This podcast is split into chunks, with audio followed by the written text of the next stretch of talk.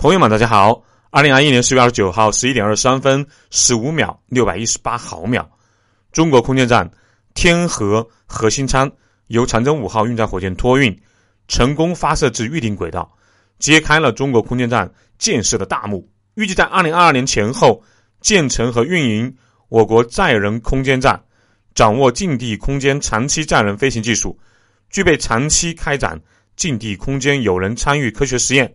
技术实验和综合开发利用太空资源的能力。作为一个从小就热爱天文的胖子，今天我们就借着两天前空间站核心舱的发射成功，聊聊中国的航天。我们为什么要花这么多钱做这么一个看似啊没有太大回报的事儿？另外还有一点，我们和美国在航天领域到底有多大的差距？在正式聊这个之前，先说一下，前天中午发射成功之后。对中国未来不仅是航天领域，甚至是科技领域这么大的一个事儿，我看了一下各平台的热度，居然都比不上女演员某爽的逃税的那点破事儿，不得不说，啊，很让人伤心。我们这些年对娱乐的报道真的占了太大的比例，也把这些艺人抬得太高了。尽管每年都有各种类似什么“将军孤坟无人问，戏子家事天下知”。这类标题的文章啊，在朋友圈大肆的转发，但是依然不减全民对娱乐的高关注度。这个事是值得整个社会反思的。我倒不是说把这些演戏的艺人贬称为戏子，毕竟有不少演员他们付出了很多，有的也为社会的进步和大众的幸福和快乐，还有了我们国家软实力的一个增长，做出了他们的贡献。但作为三百六十行中的一行，他们确实吸引了太多的关注和资金。说回来，我记得群里有一次把，就是讨论啊，大型粒子对撞机到底有没有必要修建？然后呢，有支持的，也有反对的。其中有朋友说，修建这个还不如把钱砸到航天领域，有这几百亿，我们的载人登月还有大型的国际空间站都可以做好了。但是呢，也有好几个听众都说。把大量的资金投入到航天领域，收入也不会很大，主要是面子工程。而且世界上只会记住第一个登月和载人登月的这种国家和人吧，比如说阿姆斯特朗，谁会在意第二个呢？这种花几百亿的，是面子工程，也不知道对经济和民生会有多少的帮助。因为太忙了，其实在群里互动的不太多。那天。我在群里做了留言，我这么说的：，就空间站对于人类来说到底意味着什么？空间站是人类离开地球这个温室，像小孩一样挣脱妈妈的脐带的起点，是未来太空移民的实验场，是人类成为跨星际物种的第一站和走向星辰的巨大符号。而载人登月或者说登陆火星，更不是什么面子工程，航天工业的投入不会立即有回报。但是美苏太空争霸的结果到现在还惠及每一个地球人，就这几十年的通讯、转基因、方便食品、时尚衣服等，人类社会的方方面面都受惠于冷战时期美苏对航天领域的巨量投入。它是一个前人栽树、后人乘凉的行业，那真的叫做功在当代，利在千秋。如果这么说。还有点空洞，那我举个例子：一九七零年，赞比亚修女 Mary 给拉萨美国航空航天局太空航行中心的科学副总监马歇尔写了一封信。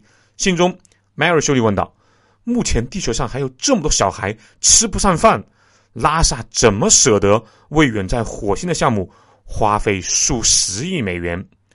马歇尔很快给修女做了回信，同时还附带了一张。题为“升起的地球”的照片，这张标志性的照片是美国宇航员威廉在一九六八年在月球轨道上拍摄的。他这封真挚的回信之后，由拉萨以“为什么要探索宇宙”为标题发表。我觉得有必要读一下。我想这也是为什么中国现在要大力发展航天的原因。不仅是大家都知道的，就什么。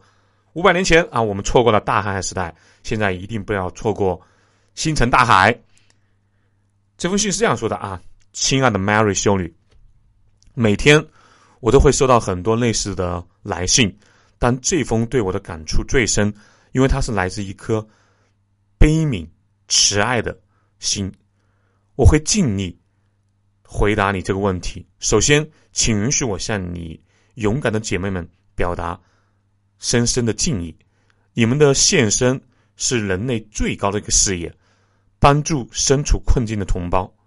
在来信中，你问我在目前地球上还有儿童由于饥饿面临死亡的威胁下，为什么要花费数十亿美元进行飞向火星的航行？我不清楚，你肯定。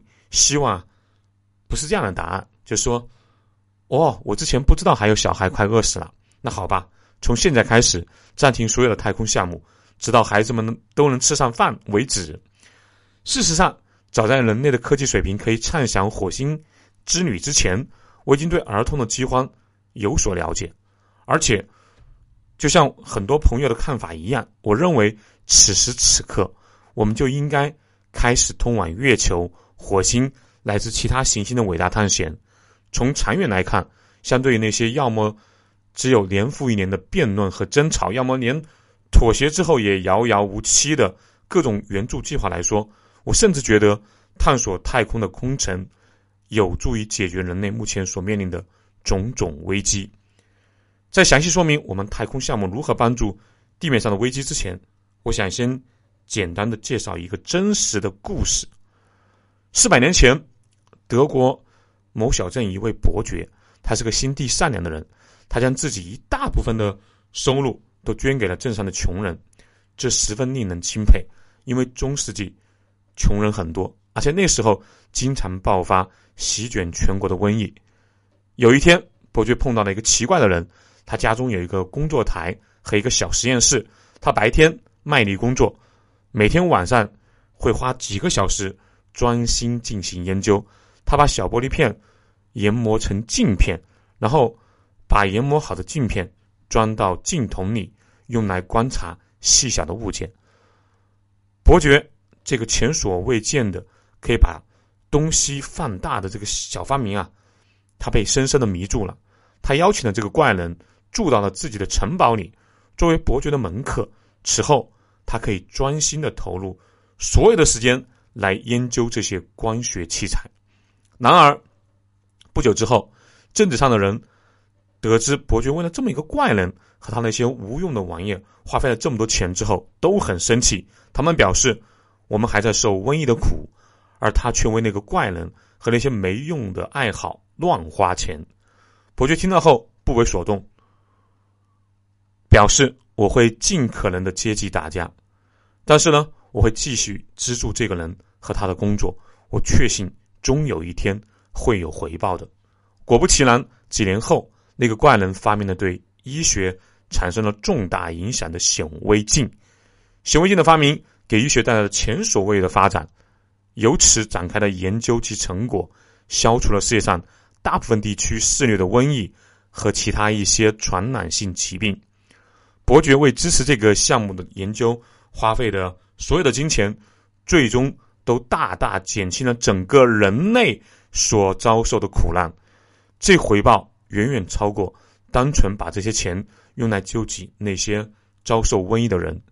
这就是探索航天、了解未知的意义。这个很重要。我发现我们很多人啊，都可以接受航母，可以接受歼二零这种军事力量。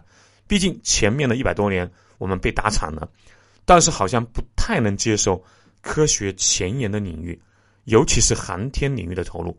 这么说吧，我记得是一三年还是一四年的时，在美国看电视，之前也说过啊，就是我在国外经常会把 CNN 打开，就当做一个背景音，目的是练习听力。因为我高考英语四十二分嘛，英语基础其实很薄弱。我记得有一次看访谈节目，有个嘉宾说到美国的伟大，翻译成中文大致的意思是。上世纪后半段，美国之所以伟大，不是因为他们拥有地球上最强的军力和经济，而是因为他们登上了月球，发射了旅行者和先驱号，载着全人类的梦想飞向了宇宙。一到美国会发现啊，美国其实很少这样的自夸，他们对自己的祖国的热爱是用行动并且随处可见这种行动啊。比如你会看到美国的国旗，我去过这么多国家，我个人感觉普通老百姓家里挂国旗比例最高的国家就是美国，但是他们也是最爱批评自己的国家。像这样在电视上说自己国家很伟大的情况，其实不太多。但我个人认为，这是说的很好的一个美国的航天成绩，特别在上世纪后半段，确实太耀眼了。我们在航天这一块和美国有很大的差距，这个差距可能不会低过四十年。Space X 的创始人埃隆·马斯克的说法更夸张了，他说，当前世界航天发展的情况是美俄两国停滞不前，而新兴的发展中大国。却在尽力还原美俄两国六七十年代的产物。这个国家，我想不用说，大家都知道是我们中国。航天领域，我们真的还差很多。比如，美国在一九六七年第一次发射的土星五号，运载能力一百一十八吨，而我们中国最大推力的火箭，或就是那个长征五号吧，运载能力二十五吨，大概是前者的百分之二十多一点。但更恐怖的是，年代上还差了五十多年啊！土星五号是上世纪六十年的火箭，咱们这个长征是这几年的一个火箭。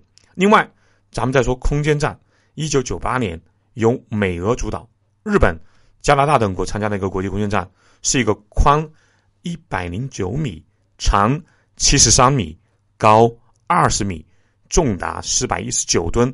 内部体积九百一十六立方米的一个很大的空间站，自从二零零零年十一月二号首次载人任务以来，它已经在宇宙上啊，或者说叫做近地轨道轨道上连续飞行了二十一年，每年八次左右的运货对接和四次左右的载人对接，一个批次的宇航员停留时间大致是半年左右。我们中国空间站建成之后呈梯形，重约六十六吨，由三部分构成：一个十八米长的天河核心舱，两个十四点四米长的问天和梦天实验舱。